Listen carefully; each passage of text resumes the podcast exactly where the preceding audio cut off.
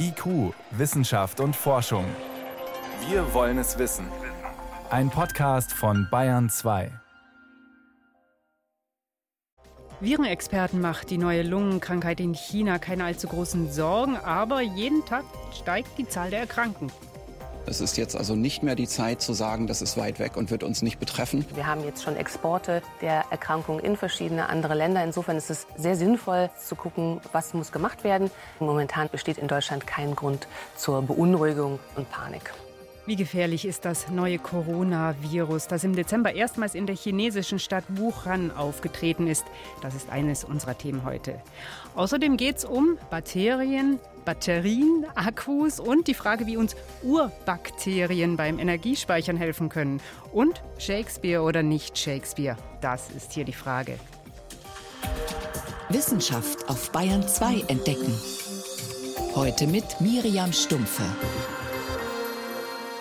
Hamlet, Macbeth, König Lear, was ihr wollt, ein Sommernachtstraum, viel Lärm um nichts und, und, und. Knapp 40 Theaterstücke hat William Shakespeare geschrieben, dazu noch unzählige Versdichtungen und Sonette. Alles selber oder haben dem Vielschreiber andere zugearbeitet? Die Diskussion darüber ist alt. Viele Literaturwissenschaftler haben sich schon darauf gestürzt. Inzwischen bekommen sie Unterstützung vom Computer. KI, künstliche Intelligenz, hilft, wenn Wissenschaftler große Datenmengen nach wiederkehrenden Mustern durchsuchen. Das nutzen nicht nur Mediziner oder Meteorologen, sondern auch Linguisten. Mit KI knöpfen sie sich die Größen der Literaturgeschichte vor. Bayern 2 Reporterin Birgit Magira mit Antworten auf die Frage, wer war's? Wer hat denn nun das Theaterstück Heinrich der Achte geschrieben? Oder besser, wer hat welche Passagen davon geschrieben? Diese Frage hat schon vor mehr als 150 Jahren ein Literaturexperte gestellt. Dem war aufgefallen, dass es kleine Stilbrüche in dem Werk gibt und dass einzelne Abschnitte an einen anderen Schriftsteller aus Shakespeares Zeit erinnern, John Fletcher. Der hatte Shakespeares Theatertruppe nach dessen Tod weiter mit neuen Stücken versorgt. Der tschechische Computerlinguist Peter Plechatsch wollte es jetzt ganz genau wissen, mit Hilfe von künstlicher Intelligenz. I took four plays by Shakespeare and four plays by ich habe mir vier Stücke von Shakespeare genommen und vier von Fletcher, die alle ungefähr im gleichen Zeitraum von Heinrich VIII. entstanden sind. Überall habe ich die Verteilung der häufigsten 500 Wörter gemessen, aber auch wo und wie betonte und unbetonte Silben vorkommen. Es ging für den Algorithmus nicht nur um die Verwendung bestimmter Wörter, sondern auch um den Rhythmus und Gestaltung einzelner Zeilen. Der Algorithmus bestätigt in etwa die früheren Vermutungen und Analysen. Shakespeares Kollege Fletcher hat demnach fast die Hälfte des Dramas geschrieben. Zusätzlich konnte der Linguist nachweisen, dass die beiden sich nicht streng szenenweise abgewechselt haben, sondern teils einfach mittendrin. Nur ist die Maschinenintelligenz bei Literatur und Sprachgefühl wirklich besser als ein Mensch? I would say it's the word feeling that is important here. Das Wort Gefühl ist der Punkt. Mein Vorgänger kannte diese Werke sicher alle auswendig und er lag mit seinem Textgefühl, seiner Intuition am Ende auch richtig. Nur Maschinenintelligenz kann in einer Sekunde eine Riesenmenge Daten analysieren. Mithilfe des Algorithmus bekomme ich ein reproduzierbares Ergebnis, das auf Fakten beruht. Die Maschine bekommt das Ergebnis also vor allem schneller und liefert Beweise. Nicht nur Shakespeares Werk wird noch Jahrhunderte nach dessen Tod auf den Seziertisch künstlicher Intelligenz gelegt. Auch auf die Dramen des französischen Nationaldichters Molière wurde aktuell die KI losgelassen. Schließlich schwebt seit rund 100 Jahren der Verdacht im Raum, dessen Stücke hätte ein anderes Sprachgenie verfasst, nämlich Pierre Corneille. Das Problem, in Corneilles und Molières Schaffenszeit im 17. Jahrhundert gab es sehr strenge stilistische Regeln, wie man schön zu schreiben hat. Da die individuellen Unterschiede rauszufiltern, ist nicht ganz einfach, erklärt der Computerlinguist Jean-Baptiste Comps. Man muss tatsächlich Sprachmarker untersuchen, die eher unbewusst den eigenen Stil prägen. Das betrifft dann mehr die Grammatik, weniger die Wortwahl. Wie verwendet er zum Beispiel Bindewörter wie de und dü oder auch Endungen? Und wie genau hat er die Sätze gebaut? Ergebnis? Der Algorithmus konnte Zweifel und Verdächtigungen ausräumen und Molière rehabilitieren.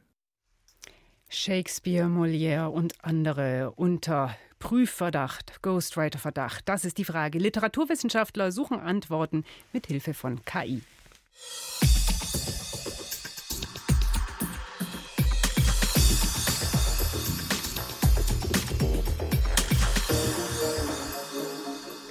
Sie stecken in Handys und Notebooks, in tragbaren Lautsprechern und Tablets, in E-Rollern, E-Bikes und Elektroautos. Lithium-Ionen-Akkus halten unsere Elektrowelt am Laufen. Doch keines dieser kleinen Kraftpakete hält ewig. Und je mehr es davon gibt, desto wichtiger ist die Frage, wie nutzen wir eigentlich die Inhaltsstoffe, wenn die Akkus ausrangiert sind?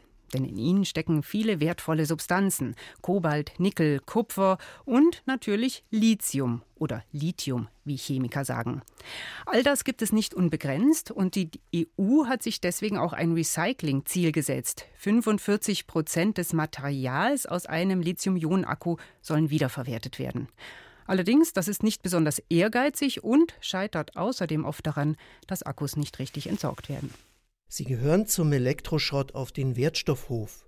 Doch selbst wenn sie dort landen, werden sie oft nicht richtig sortiert, hat Matthias Buchert vom Öko-Institut in einem Gutachten für das Umweltbundesamt festgestellt. Da kommt europaweit noch viel zu wenig zurück.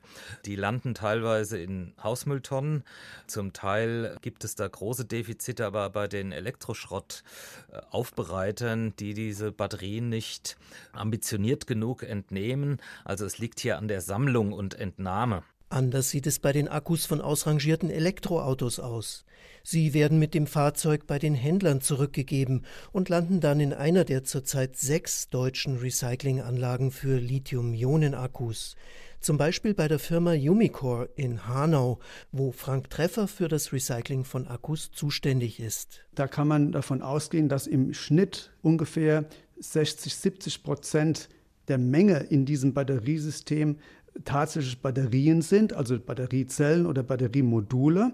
Und der Rest sind dann Elemente aus den Versorgung, also des Kühlkreislaufs, der Verbindungstechnik oder Trägermaterialien, die Gehäuse nicht zu vergessen. Das sind alles Materialien, die eigentlich mit dem Batteriethema gar nichts zu tun haben. Zum Beispiel Kunststoff, Platinen, Kupferkabel oder Stahlgehäuse. Das ist schon mal ein Drittel des Materials. Bei dem ist das Recycling relativ einfach. Bei der eigentlichen Akkuzelle wird es nämlich richtig kompliziert, egal ob sie aus einem Handy stammt oder aus einer zerlegten Autoantriebsbatterie. Ganz unterschiedliche Bestandteile sind da auf engstem Raum verbaut. Mittendrin auch eine kleine Menge vom wertvollen Kobalt, das schon bald knapp werden könnte, und das ebenfalls teure Nickel, erklärt Urs Peuker, Professor für Aufbereitungstechnik an der TU Freiberg. Da drin stecken zwei Elektroden, das sind dünne Folien. Eine besteht aus Aluminium, eine besteht aus Kupfer. Die sind umeinander gewickelt. Diese Folien sind beschichtet mit Aktivmaterial, das aus Nickel, Kobalt, Mangan bestehen kann. Das ist die Aluminiumfolie und die Kupferfolie ist mit einem speziellen Graphit beschichtet. Jetzt haben wir schon mal vier Materialien. Die sind eingebettet in weitere Chemikalien, darunter Lithium. Doch die genaue Zusammensetzung unterscheidet sich dann auch noch je nach Hersteller. Wie recycelt man nun so eine wilde Stoffmischung? Stand der Technik alles wird einfach so weit erhitzt, bis die Metalle schmelzen. Dann kann man sie chemisch voneinander trennen. So macht es die Firma Umicore. Matthias Buchert vom Öko-Institut. Beim Lithium fängt es gerade an. Es ist ganz wichtig, dass auch Lithium in Zukunft stärker und besser zurückgewonnen wird. Lithium ist nämlich als gelöstes Salz im Akku und das verhält sich chemisch völlig anders als Metall. Deshalb erforscht Urs Peuker eine andere Option, um das Stoffgemisch der Akkuzellen zu trennen. Es gibt verschiedene Zerkleinerungsaggregate, landläufig vielleicht Schredder genannt, die unterschiedlich schnell laufen, unterschiedliche Werkzeuge haben und die kann man jetzt auf die Batterien anpassen, dass wir genau das kriegen, was wir im Zerkleinerungsprozess haben wollen. Es gibt also noch Forschungsbedarf, auch wenn eine andere Firma diesen Ansatz bereits umsetzt. Heraus kommt hier keine Schmelze, sondern fein geschredderte Akkubestandteile. Dann kann man, vereinfacht gesagt, alles wegpusten, bis auf die schweren Metall- und Salzbestandteile. So könnte auch Lithium besser zurückgewonnen werden. Vorausgesetzt natürlich, die Akkus landen überhaupt dort, wo sie recycelt werden können. Das Recycling von Lithium-Ionen-Akkus muss besser werden. Wie das gehen kann, schilderte Helmut Nordwig. Bayern 2. Wissenschaft schnell erzählt. Und für das Aktuellste aus der Forschung ist jetzt meine Kollegin Veronika Bräse ins Bayern 2 Studio gekommen. Es geht unter anderem um mehr Transparenz bei der Zulassung von Medikamenten. Dazu gab es heute ein Urteil des Europäischen Gerichtshofs. Demnach sollen Studien zu Medikamenten weiterhin veröffentlicht werden. Ja, ich hätte jetzt gedacht, das soll sowieso so sein. Ja, aber dagegen hatten zwei Pharmaunternehmen geklagt. Die wollten nicht, dass ihre Medikamentenstudien für andere zugänglich sind. Und ihr Argument war, dass die Konkurrenz zu viel erfahren könnte und dass sie geschäftlich geschädigt werden werden könnten. Mhm. Die Richter sehen das aber ganz anders. Die sagen, das kommerzielle Interesse der Unternehmen, das sei zweitrangig. Wichtiger ist den Richtern, dass die Öffentlichkeit Einblick in die Studien bekommt und dass größtmögliche Transparenz herrscht. Sprich, dass bei der Zulassung von Medikamenten weiterhin sämtliche Studienergebnisse offengelegt werden. Worum ging es denn konkret? Also in einem Fall war es eine toxikologische Prüfung eines Medikaments für Patienten und das andere war eine Tierarznei. Der EuGH hat die Pharmaunternehmen also abblitzen lassen und damit Patienten und Ärzte gestärkt, Sie können sich jetzt über neue Medikamente auch in Zukunft umfassend informieren. Jetzt wäre ein Tässchen Espresso recht. Tief mhm. schwarz soll er sein, schön heiß und die perfekte Creme haben. In Italien wird er meist meisterlich zubereitet. Das schwarze Geheimnis wollen jetzt ausgerechnet Mathematiker ganz unromantisch in eine Formel gießen. Ihr Ziel ist, der Espresso soll immer gleich gut schmecken, also keine Magie und kein Zufall mehr. Und haben Sie es geschafft, die Zahl ja, zu finden? Ja, sie haben es geschafft, wobei sie viel getestet haben und viel probiert. Das waren Wissenschaftler aus den USA, Großbritannien und Australien, aber nicht aus Bella Italia und die forschen an dieser Espresso-Formel. Ein Ergebnis ist, dass man die Bohnen recht grob mahlen sollte, dann schmeckt es besser. Etwa 8 Gramm Kaffee braucht man für so ein Tässchen und optimal sind etwas über 90 Grad Celsius beim Durchlauf. Außerdem, es dauert ungefähr 25 Sekunden, bis das Wasser genug Kaffeearomen aufgenommen hat. Und die Crema muss ungefähr zwei Minuten standhalten, darf also nicht zusammenfallen. Mhm. Also wer das alles berücksichtigt, dem gelingt dann angeblich ein Espresso Perfetto mit immer gleicher Qualität. Anleitung für angehende Baristas. Mhm. Zum Schluss zu Dinos und ihren Eiern. Deutsche Paläontologen, die wollten wissen, ob die kleinen Dinos im Erdmittelalter alle gleichzeitig geschlüpft sind oder zu unterschiedlichen Zeitpunkten. Also wenn sie im gleichen Gelege waren. Genau. Und so ein Gelege hatten die Forscher zur Verfügung. Mehrere Eier, die ungefähr 20 Zentimeter groß sind. Sie waren in einem Gesteinsblock in China fast 70 Millionen Jahre lang eingebettet. Und von der TU München kam das technische Equipment mit einer sogenannten Neutronenquelle hat sich dann nachweisen lassen, dass die kleinen Dinos zu unterschiedlichen Terminen geschlüpft waren. Und so ist es generell auch bei Vögeln. Auch da reifen die Küken ganz individuell und picken sich dann zu verschiedenen Zeitpunkten aus ihren Eiern heraus. Bei Krokodilen oder Schildkröten ist es anders. Da schlüpft der komplette Nachwuchs immer gleichzeitig aus den Eiern. Somit ähneln die Dinos bei der Fortpflanzung den modernen Vögeln und sie waren also schon einen Entwicklungsschritt weiter. Dino-Eier, die Espresso-Formel und Zulassung von Medikamenten. Vielen Dank, das war Veronika Bräse mit den Kurzmeldungen. IQ, Wissenschaft und Forschung gibt es auch im Internet. Als Podcast unter bayern2.de. Je mehr wir auf erneuerbare Energien setzen, umso dringender brauchen wir Stromspeicher. Denn der Wind weht nicht immer, wann wir wollen, für die Windräder zum Beispiel.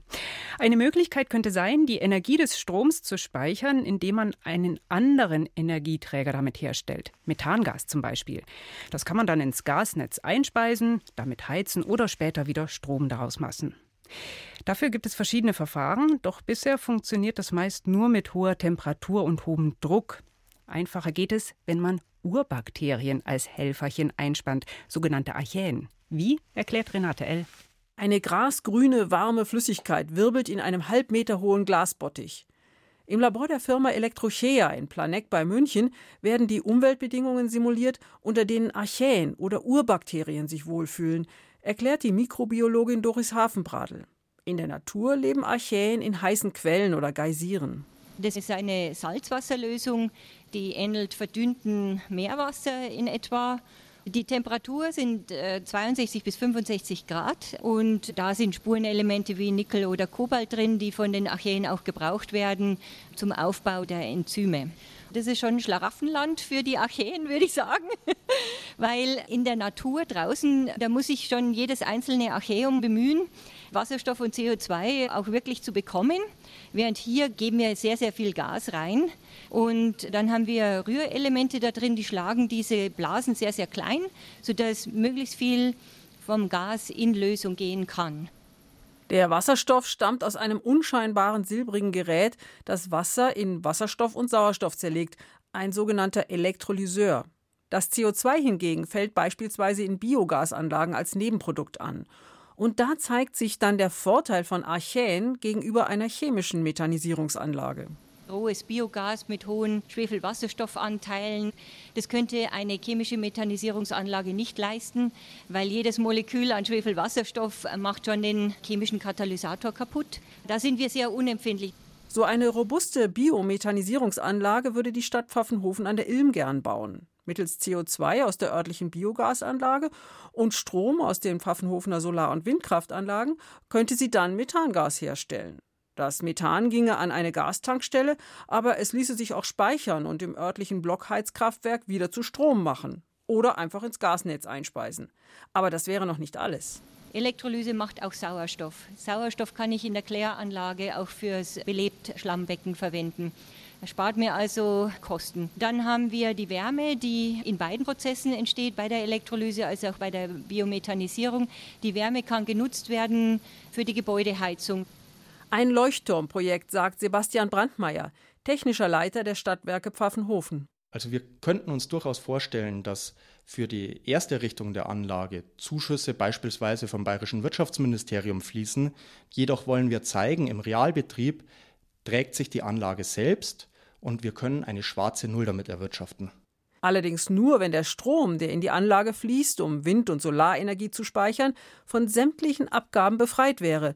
Darunter auch, so skurril es klingt, die erneuerbare Energienabgabe. Insgesamt summieren sich die Abgaben auf 8 Cent pro Kilowattstunde Gas. Hinzu kommen noch Beschaffungskosten, Produktionskosten. Somit kostet die Kilowattstunde Gas 16 Cent. Und wäre damit unverkäuflich. Ohne die Abgaben wären es 8 Cent. Dafür fänden sich Abnehmer. Aber Anträge auf eine Befreiung waren bisher vergeblich. Und auch das neue Bundesklimagesetz wird keine Abhilfe schaffen. Obwohl Energiespeicher dringend gebraucht werden, um die Energiewende zu schaffen. Deshalb hat Michael Sterner, Professor an der Ostbayerischen Technischen Hochschule in Regensburg, die effizientere Rieselbetttechnologie entwickelt. Darin leben die Archäen auf einem körnigen Füllkörper. Wir zirkulieren die Flüssigkeit mit einer Pumpe und lassen die von oben herab dann runterrieseln entlang dieser Füllkörper. Und im Gegenstromprinzip dazu werden die Gase dagegen geströmt und dadurch haben wir eine wesentlich höhere Oberfläche zwischen flüssig und gasförmigen Medien. Das führt zu einer besseren Verstoffwechselung von Wasserstoff und CO2. Noch ist diese Technologie im Entwicklungsstadium aber vielleicht kann sie der Biomethanisierung zum Durchbruch verhelfen, solange solche Anlagen nicht von Stromabgaben befreit werden.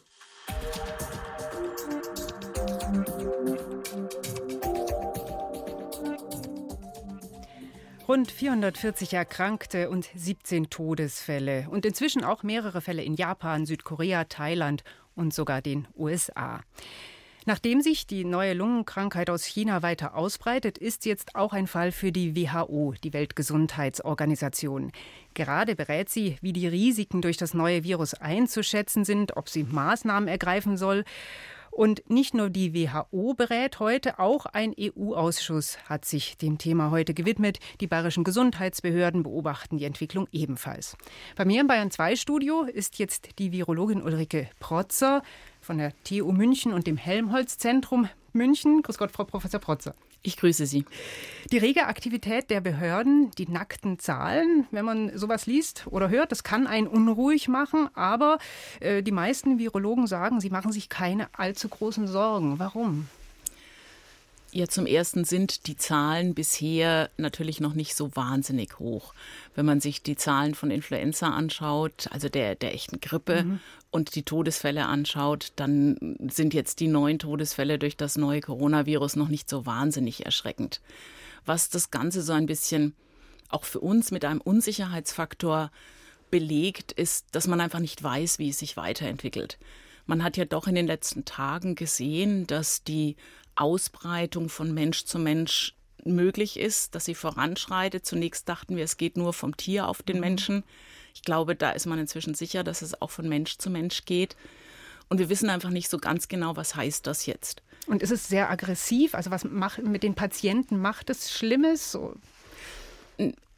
Auch das ist noch ein bisschen schwierig zu mhm. sagen. Im Moment, Sie haben vorhin die Zahlen genannt, mhm. sind wir bei ja, die ganz offiziellen Zahlen sind neun Tote. Ich weiß, 17 kursieren im Netz. Mal gucken, was sich mhm. dann letztendlich bestätigt. Mhm. Aber wir sind bei unter fünf Prozent. Mhm. Das ist für so einen Ausbruch noch nichts, was uns wahnsinnig große Gedanken macht. Mhm. Aber nichtsdestotrotz, es kann, ist eine respiratorische Infektion, eine Atemwegsinfektion, die wird durch Tröpfcheninfektion übertragen. Das heißt, wenn ich Kontakt mit jemandem habe, der hustet, eventuell auch niest, dann kann ich mir das Ganze einfangen. Es geht über die Luft und es macht offensichtlich ja schwere Krankheitsfälle. Und die In, WHO tagt, also sie nimmt es ernst. Und die WHO tagt, sie nimmt es ernst. Und wenn Sie mit Kollegen in Wuhan sprechen, dann sagen die Ihnen schon, das Problem ist ja, Dadurch, dass man versucht, es einzudämmen, müssen sie jeden Patienten stationär aufnehmen. Die Betten sind einfach alle voll. Also es ist lokal dort sicher ein ernsthaftes Problem. Inwieweit es bei uns ein ernsthaftes Problem wird, kann man nicht ausschließen, aber das ist im Moment doch eher unwahrscheinlich. Mhm. Man kennt das Coronavirus ja unter anderem von der SARS-Epidemie. Vor, vor 17 Jahren war das oder MERS. Was kann man denn aus der Forschung mit diesen Viren lernen? Oder was hilft die Forschung weiter jetzt in so einem aktuellen Fall? Ganz, ganz viel. Denn diese Coronaviren sind sich natürlich ähnlich. Und das neue Coronavirus hat eine hohe Ähnlichkeit zu dem SARS und zu dem MERS-Virus. Auch wenn wir sagen würden, die krankmachende Funktionalität ist ein bisschen geringer, als es beim SARS ist, so wie es im Moment aussieht. Aber wir wissen, wie man die Diagnostik macht und wir wissen auch inzwischen, wie man Impfstoffe dagegen generieren kann. Und das ist natürlich ein Riesenfortschritt, den man heutzutage hat, den wir vor 17 Jahren nicht hatten. Wobei an Impfstoffen nicht wirklich gearbeitet wird, oder? Doch, ganz mhm. konkret im Deutschen Zentrum für Infektionsforschung zum Beispiel gibt es ein Projekt, wo auch mhm. Münchner Forscher okay, ja. ähm, ganz federführend mit dabei sind und einen auf MVA-Vektoren basierenden Impfstoff gegen MERS machen. Und genau das Gleiche wird jetzt umgesetzt auf das neue Coronavirus. Da gibt es ganz, ganz viel Geld von internationalen Konsortien dafür, um sowas zu entwickeln und das läuft schon. Und dieser MERS-Impfstoff, wann könnte der kommen zum Beispiel? Der ist auf dem Weg in die Klinik. Der war schon in den ersten klinischen Studien und ähm, der wird jetzt gerade weiter getestet und das ist natürlich perfekt, weil man diese Erfahrung zugrunde liegen hat und jetzt gerade den nächsten Schritt hinterherziehen kann. Okay, also sollte es äh, bedrohlich werden, dann hat man auch schon äh, Wege, die beschritten wurden, um ja zum Beispiel zu Impfstoffe zu entwickeln. Genau. Das heißt natürlich nicht, dass der morgen zur Verfügung steht. Solche Entwicklungspfade sind ja lang. Aber wenn der nötige, der nötige Wille dahinter steckt, dann kann man schon, wir haben das bei der neuen Grippe gesehen, innerhalb von einem halben, dreiviertel Jahr auch mit Impfstoffen weiterkommen. Hm. Wenn jetzt ähm, ein Patient, der vielleicht aus China kommt, äh, bei Ihnen in der Virologie in der Klinik landet. Da wird dann das äh, Coronavirus äh, festgestellt, wird getestet. Wie gehen Sie da vor? Wie gehen Sie dann mit ihm um? Also zuallererst muss man gucken, ist es wirklich ein Verdachtsfall? Und ein Verdachtsfall ist im Moment nur jemand, der entweder in Wuhan war innerhalb der letzten 14 Tage, weil so lange kann es maximal dauern, oder hat er Kontakt zu jemandem gehabt, der wirklich gesichert eine Infektion hat. Mhm. Und wenn der dann zu uns kommt, dann würden wir ihm sehr schnell einen Mund-Nasenschutz verpassen und ihn erstmal isolieren und dann eine Diagnostik machen. Das sind so molekulare Diagnostiken, wo man innerhalb von 24 Stunden sagen kann, ja oder nein. Mhm. Und dann würden Sie ihn auch äh, ja, vielleicht äh, weiter separieren oder entlassen? Also da muss man natürlich gucken, wie es ihm klinisch geht und dann wird er eben entsprechend dem klinischen Bild behandelt. Gar keine Frage. Mhm. Oder entlassen. Vielen Dank. Professor Ulrike Protzer von der TU München war das. Sie blickt aufmerksam, aber gelassen auf das neue Coronavirus aus China. Danke. Danke auch. Das war es in IQ heute. Am Mikrofon war Miriam Stumpfe.